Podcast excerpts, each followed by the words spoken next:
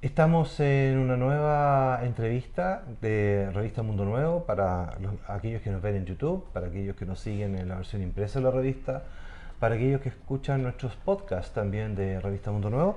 Hoy día tenemos el agrado de entrevistar, más bien una conversación con Rafael Allendez, quien es, eh, les presento, es licenciado en Matemáticas de la Universidad de Santiago, ¿cierto? Tiene un magíster en Administración de Empresas de la Universidad Adolfo Ibáñez y fuiste variando al mundo alternativo. Así es. Porque después te hiciste terapeuta gestal de Salem Sur con el pato Varas, ¿cierto? Y también eres constelador acreditado de las eh, Instituto de Constelaciones de Brigitte Chambertier, ¿así se dice? Chambertier. Sí. sí, así es. ¿Cómo fuiste eh, derivando del mundo más tecnológico, computacional, administrativo? De administrativo creo que tuviste varios cargos gerenciales también. Sí, sí, así es. En empresas normales, tradicionales, a eso me sí, Sí, casi toda la vida he sido, fui gerente, pero yo te diría que, que siempre he tenido los dos mundos paralelos, ah, desde, pequeño, desde pequeño, siempre era ah. muy buscador y siempre estaba en eso, entonces no fue tan difícil y partí hace muchísimos años, partí y trabajaba durante el día en mi trabajo normal y durante las tardes ya estaba en mi otra actividad, entonces fui desarrollando, entonces en paralelo se fue dando hasta que llegó el momento donde ya tuve que hacer. Un poco de lo que todos hemos hecho, digamos. Claro. Sí. sí. Y lo otro que yo te diría de que la vida te va preparando, te va llevando para algo que tiene que ser. Entonces, yo todo mi pensamiento, todo lo que yo desarrollé es muy lógico, muy matemático, muy sistémico. Mm. Entonces, y lo que hago ahora es, en mi opinión, es absolutamente preciso, Es, muy, es muy matemático y requiere un pensamiento sistémico.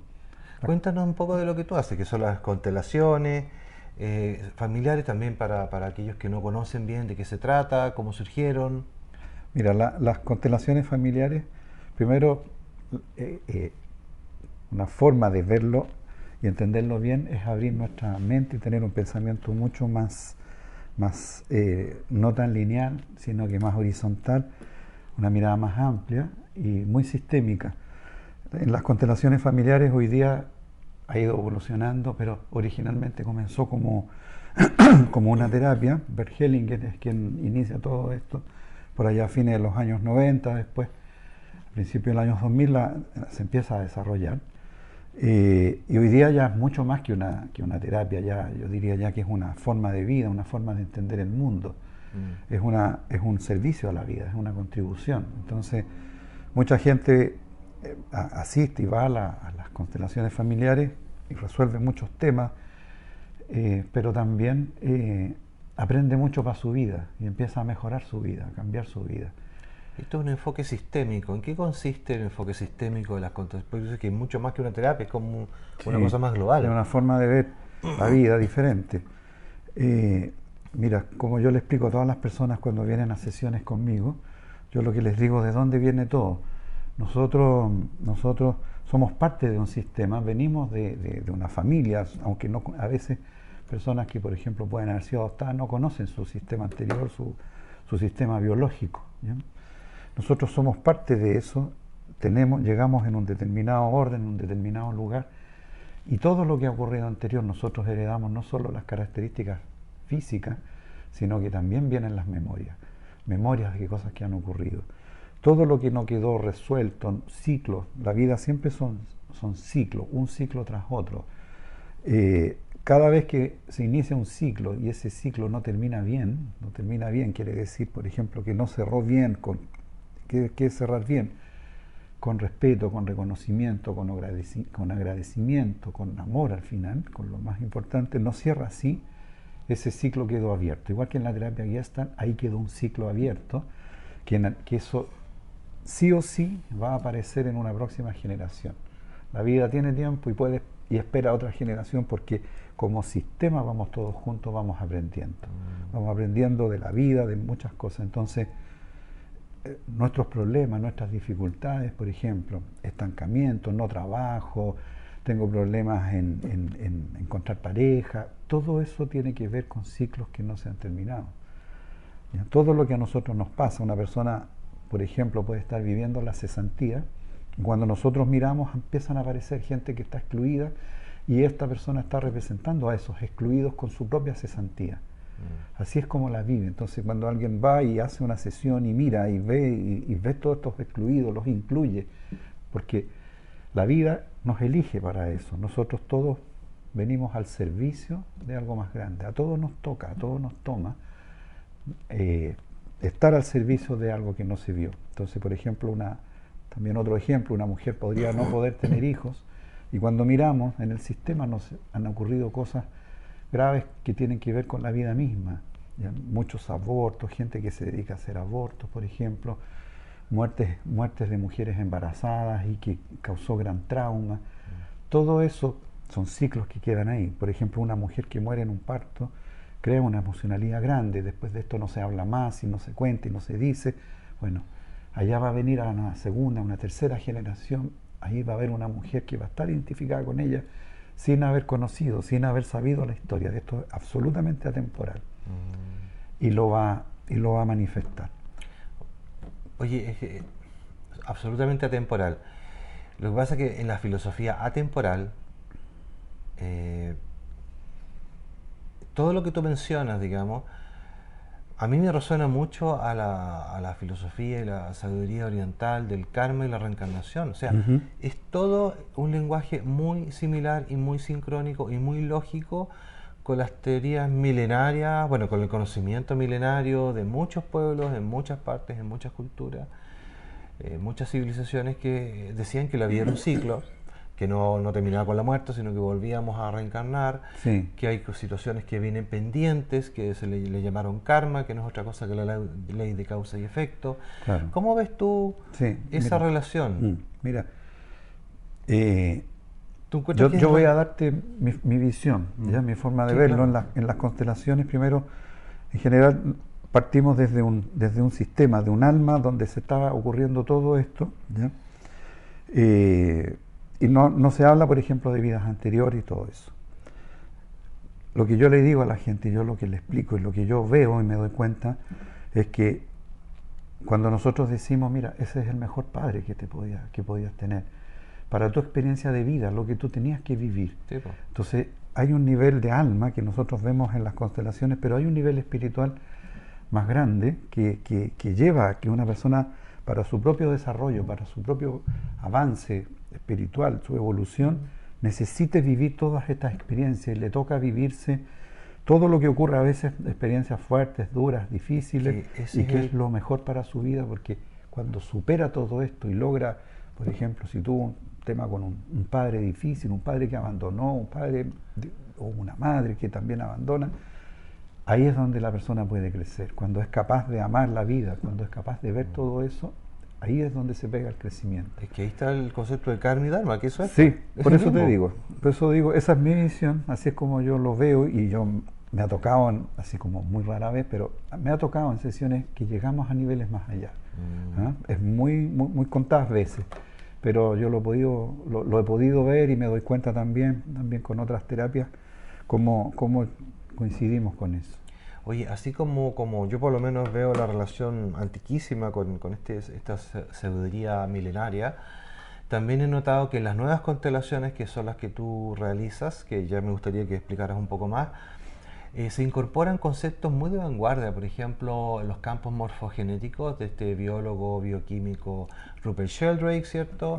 Que es un científico de vanguardia a nivel mundial, que incluso está vivo, o sea, es una cosa así. Y su teoría no tiene más de 30 años, 20 años. También eh, tenemos todo lo que es eh, la física cuántica, con el entrelazamiento cuántico, que son conceptos relativamente modernos. Entonces, eh, me llama mucho la atención que tenemos, por un lado, todo un arrastre milenario de sabiduría ancestral que, explica esto, y por otro lado, tenemos nuevos conceptos. ¿Por, qué no, no te expandes sobre eso, por favor? Sí, bueno, justamente ahí diste dos puntos súper importantes de lo que son las nuevas constelaciones. Primero, las nuevas constelaciones han evolucionado muchísimo, muchísimo en los, últimos 10 años por lo menos, ha evolucionado mucho. Eh, incorpora, incorpora justamente eh, todo lo que es la energía, todo lo cuántico, lo incorpora las nuevas constelaciones, eh, incorpora también todo el tema de los campos morfogenéticos eh, en, donde justamente Rupert Sheldrake se da cuenta y, ve que hay memorias, pero que está todo afuera, que mm. está afuera. Entonces él, dice, bueno, las, las, aves cuando vuelan de un lugar a otro, se ha demostrado computacionalmente que todas viran, todas eh, se dirigen al mismo lugar en forma simultánea, todas. ¿De dónde viene todo eso? Las aves, en todos los organismos vivos, todo está ese conocimiento de cómo generar más vida, de cómo seguir, cómo continuar. Eso mismo está en los, los seres humanos. Entonces, en las antiguas constelaciones muchas veces alguien iba, hacía una constelación, por ejemplo, miraba sus temas, veía ahí con representaciones qué es lo que había ocurrido en su sistema, y, y, la persona igual seguía a veces con el tema. Y es porque ahí estaban estas otras mm. memorias, por ejemplo, estos campos morfogenéticos. Morfogenético le llamamos cuando estamos hablando de algo que viene de mi propio sistema, de, de mis ancestros, o campo mórfico cuando ya es más de afuera. Un, campo, por ejemplo, en el, caso de los humanos, uno lo podría interpretar como una barra, una barra brava de, un equipo de fútbol, por ejemplo. Una persona que llega a esta barra, al poquito tiempo, empieza a sentir y toma esa energía y, sabe los códigos de cómo comportarse y cómo estar. Ahí está tomado por este campo de esta, de esta barra. Hay otras familias, por ejemplo, que pueden interpretar la pobreza. Entonces nosotros siempre dice, a nosotros siempre nos va mal y la pobreza y nosotros allá y miramos a los que les va bien y tenemos una forma de verlos a ellos. Por más que nos vaya bien a nosotros, inevitablemente nos vamos a mantener leales con eso, porque el campo mismo es el que ya a veces nos atrapa. Entonces una persona puede ir, se da cuenta que tenía un abuelo, un bisabuelo que estuvo en la pobreza y lo puede soltar, pero el campo morfogenético lo sigue teniendo atrapado. Respecto de la, de la parte más, más cuántica, eh, ¿qué es lo que incorpora las nuevas constelaciones? Todo lo que tiene que ver, la energía se crea cuando se fusionan los opuestos. Por lo tanto, una de las grandes cosas que tenemos en las constelaciones, en la forma humana, sería cuando se reconcilian dos, dos cuando se produce una reconciliación, por ejemplo, entre una víctima y un victimario. Ahí es donde todo este sistema y toda esta energía tiene fuerza. Ahí toma fuerza, ahí, ahí, y así es como se produce la vida. Por lo tanto, para derivar, sigo con lo que sería la, como, cómo se da una nueva constelación.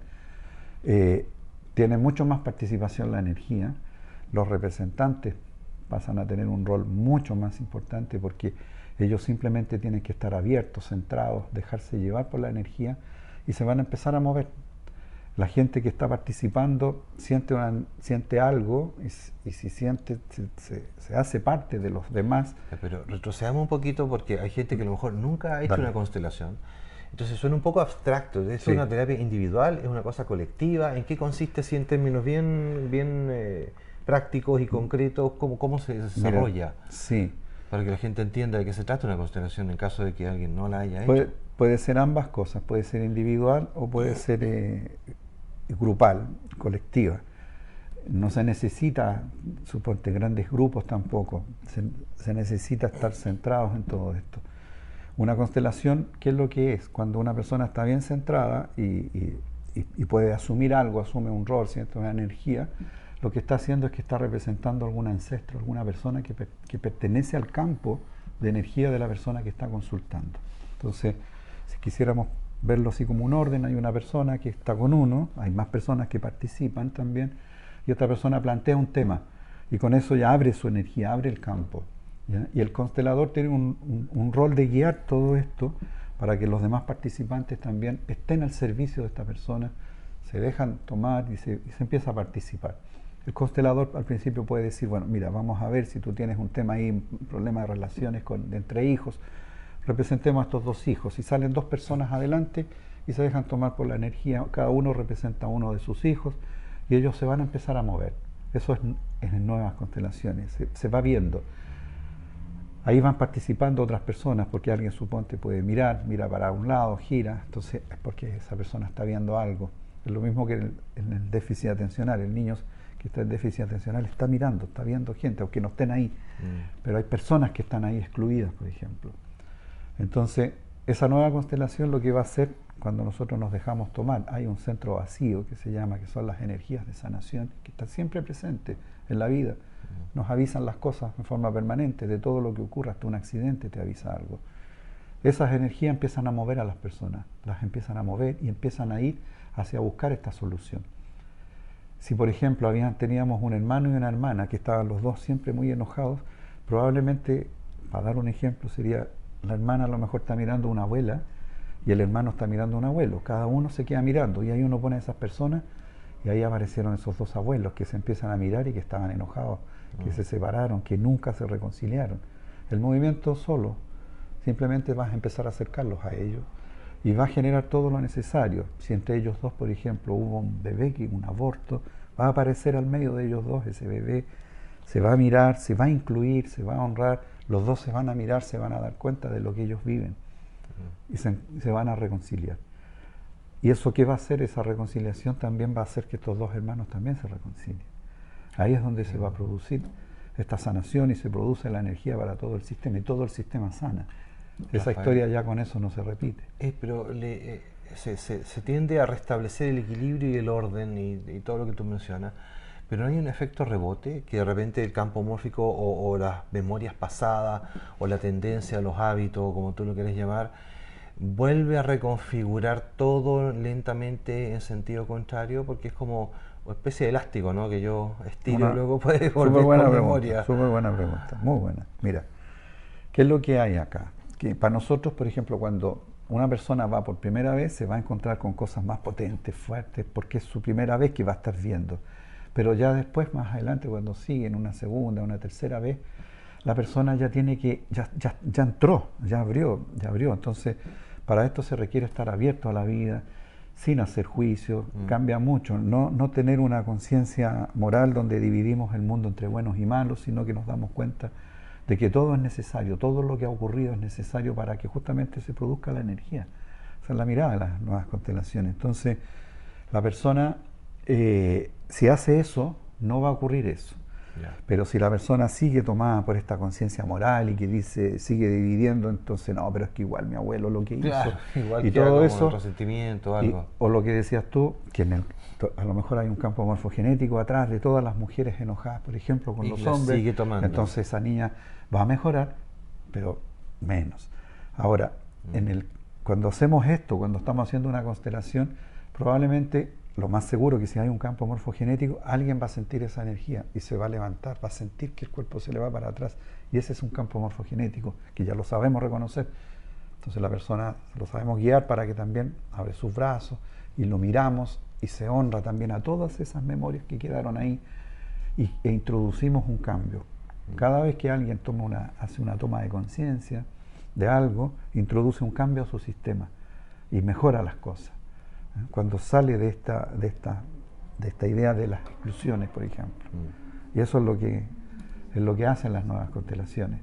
Claramente el rol mejora, del, o sea, es más potente el rol de, los, de los representantes, el rol de los participantes, el rol del, del, constelador que tiene que estar muy centrado. Antes las constelaciones eran muy teatrales, muy psicodrama y eso ayuda a nada.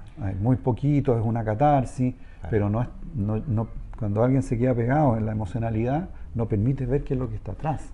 ¿Por qué ocurrió eso? Esas ¿Qué constelaciones tipo representación teatral donde la gente llora y, hay todo un movimiento así muy muy fuerte emocional, ¿tú sientes que no tienen un efecto no, es muy poco. sanador? Es, muy poquito, es muy poco, no va, no, no, llega a lo profundo porque no permite ver, porque si nos quedamos centrados en, que alguien, claro, se emociona, llora y, y claro, se va a desahogar, pero detrás de eso lo que no ve es la reconciliación necesaria. Por ejemplo, en el, mismo ejemplo que di, esos dos abuelos se tenían que reconciliar y abrazar a ese hijo, mm. que es lo que había ahí. Eso era lo importante. O sea, no se llega a un nivel más profundo, sino se queda a la superficie de la emoción, pero no en el flujo de la vida. Exactamente, no, no, ve eso, no ve lo importante que es lo que hay que ver atrás. Claro. Oye, a propósito de la, dijiste antes, entonces esa niña a lo mejor no se va a sanar. Hay una epidemia de espectro autista, de, autismo, particularmente en los países desarrollados. ¿Cuál es la mirada sistémica, por ejemplo, para dar un ejemplo concreto del autismo? Mira, yo te decía, todas las enfermedades están al final al servicio de una reconciliación. Un niño autista nace y viene al servicio de incluir a alguien. Entonces, por ejemplo, casos reales que me ha tocado ver, te encuentras, por ejemplo, abortos con cuatro meses de embarazo, eh, porque una mujer había sido violada, entonces la familia la toma y le hace el aborto aunque tiene cuatro o cinco meses. Tengo un caso así tal cual. Eh, y cuando miramos el niño estaba viendo a ese otro niño que, le tocó ese destino, mm. que, vive eso. En otro caso me ha tocado, por ejemplo, abuelos que han muerto en la indigencia, donde la familia dijo, no, bueno, este abuelo abandonó a todos y ahí está. Y resulta que la familia lo pudo haber sacado de eso, haberlo ayudado y haber, haberle dado un, acompañamiento digno en su, cuando estaba en sus últimos días. Ahí es donde después viene un niño que vive exactamente la misma energía, la misma, es igual. Lo que el niño siente está tan aislado como este otro abuelo que está aislado.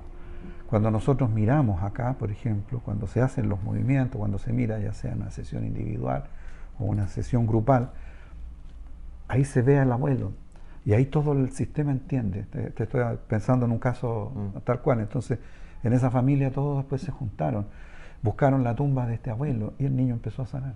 A mí me empezaron a mandar videos de cómo el niño se reía con las tías y jugaba y empezó a mejorar. Eso es lo que normalmente nos vamos a encontrar en el, en, el autismo. Y el grado va a ser matemático, preciso, de acuerdo a cómo ocurrió. No es que sea uno, un autismo siempre igual, no. Es como ocurre. Como el grado de exclusión que viva la persona es el grado de exclusión que va a mostrar ese niño. Cuando los demás incorporan, el sistema se equilibra. Ahí se produce la sanación. Por lo tanto, ese niño vino al servicio de esto, del amor. ¿Hasta qué punto las leyes y las regulaciones que se generan atentan contra el sistema? Porque a veces uno con buena intención dice, claro, eh, esta niña fue violada por un tipo malvado, entonces chuta, eh, está regulado por ley incluso que se puede abortar en esos casos, pero el enfoque sistémico mira de otra cosa, de otra forma las cosas un enfoque sistémico con la, con, la mirada de la vida, primero no excluye a nadie. Todo es necesario.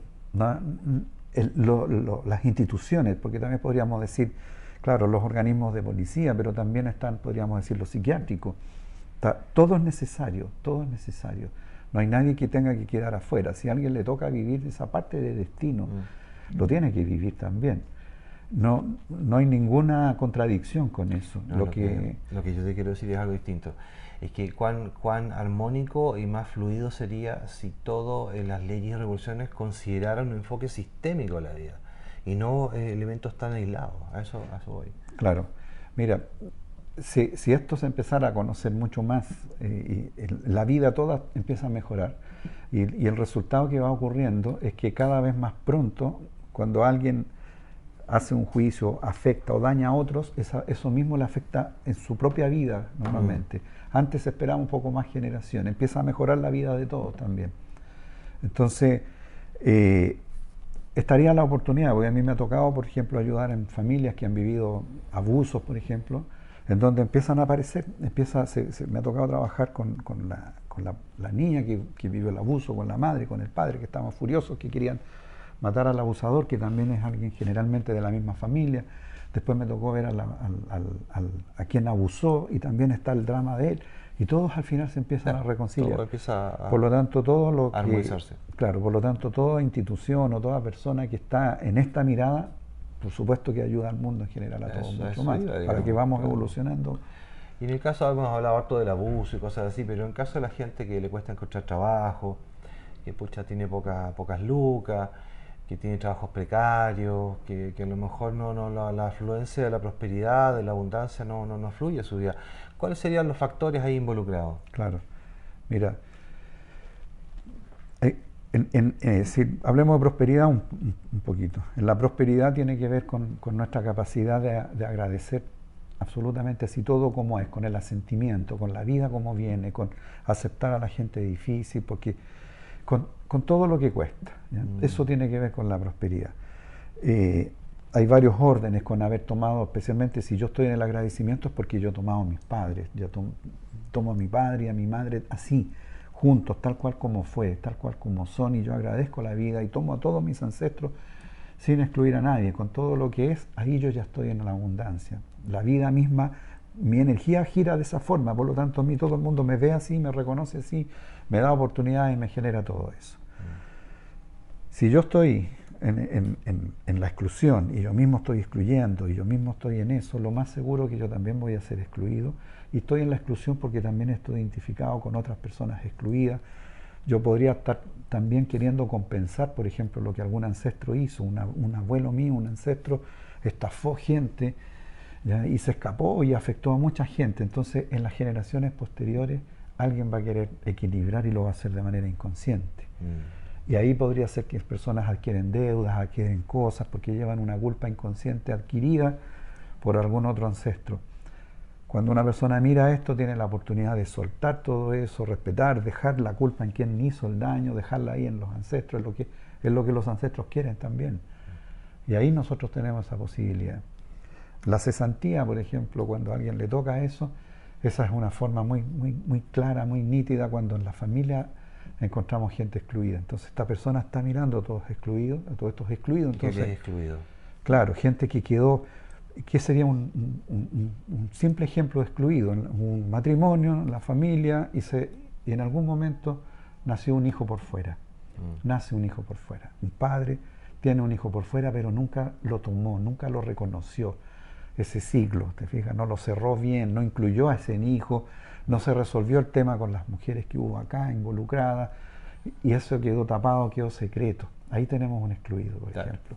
¿Ya? O yo excluyo a mi abuelo porque mi abuelo abandonó a la familia, entonces hay una conciencia moral acá de que eso estuvo mal, entonces él no pertenece. Mm. Y le damos ese lugar a otra persona que llegó a la familia y lo reemplazamos.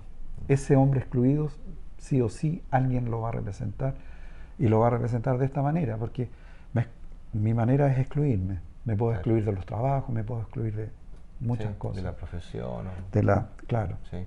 Hoy te quiero contar una anécdota que puede ser un poco tonta, pero, pero, pero lo primero que me dijiste es agradecer la vida. Primero estar agradecido a la vida, fluir con, con lo que te entrega la vida, con, con la naturaleza, con las cosas.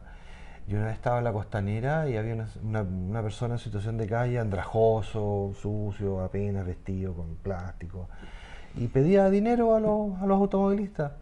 Entonces le daban monedas y él las iba votando. Y yo me di cuenta que votaba las de 10 pesos. Ah. Y, dije, oye, pero... Ahí está la respuesta. Y yo dije, pero el, el nivel de, de, miseria de él era tal que incluso no podía agradecer hasta las monedas de 10 pesos. Y si él tomara esas monedas de 10 pesos, las juntara todas, era un montón de plata. De hecho, yo mismo, aunque te parezca tonto, yo las fui a recoger porque era mucho. Claro. Ahí tienes un ejemplo, yo, yo siempre pensé, él es pobre internamente porque aunque le dé mucho, él siempre lo va a, no, no, no nos va a agradecer, claro. no agradece lo que le entrega la vida. Sí, exactamente. y, hay algo más ahí, que él con eso está mostrando su rabia al mundo su rabia al mundo. Él es lo más seguro que está representando a un hombre que está muy enojado, muy enojado con el mundo y no quiere nada. Entonces él se comporta como él. No quiero nada, rechazo todo lo que me quiera dar el mundo. Sí, exactamente. Claro. Sí, sí, sí, Eso es lo que está atrás de eso. Ah, qué buena. Oye, bueno, un poco eh, para terminar, cuéntanos un poco de la, de la formación de constelaciones que tú, que tú realizas. Mira, la formación, eh, mi visión es que además de entender muy bien cómo funciona todo, cómo es la energía, cómo, qué es lo que está detrás del centro vacío, cómo, cómo trabajar una constelación y todo eso, eh, es muy importante que el constelador tenga desarrollada su intuición y que, que esté en, en, contacto cuando está dirigiendo con el centro vacío que le va a ir dando la información. Centro vacío, entendemos por eso, que hay algo más grande que mueve todo, que sabemos que mueve todo cuando empezamos a mirar cómo funciona el espacio, cómo funciona la física cuántica y todo eso, nos damos cuenta que hay, cosas que nos superan. Hellinger simplemente dice, hay algo más grande acá. Ese es el centro vacío. El constelador tiene que tener esa capacidad de estar abierto, no pretender manipular, no ir más allá, eh, porque él mismo se vería muy afectado en su propio sistema si él manipula y manipula ancestros y los mueve, los cambia de lugar, los hace hablar. Eso pasaba mucho en las antiguas constelaciones. Eh, ¿qué, es lo que, es lo que, a dónde voy con el tema de la intuición? ¿Qué, por qué, qué cosa es importante? El conocimiento.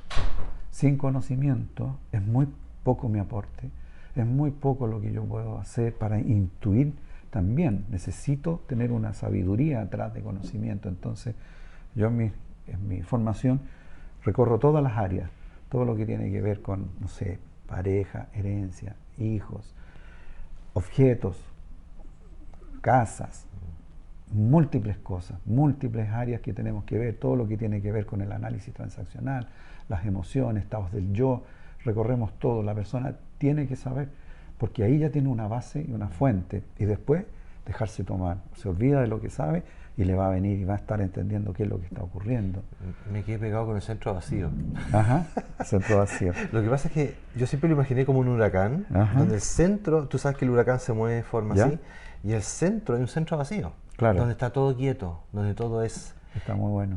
Entonces, como eso, ¿no? Muy bueno, muy bueno, muy buena la imagen.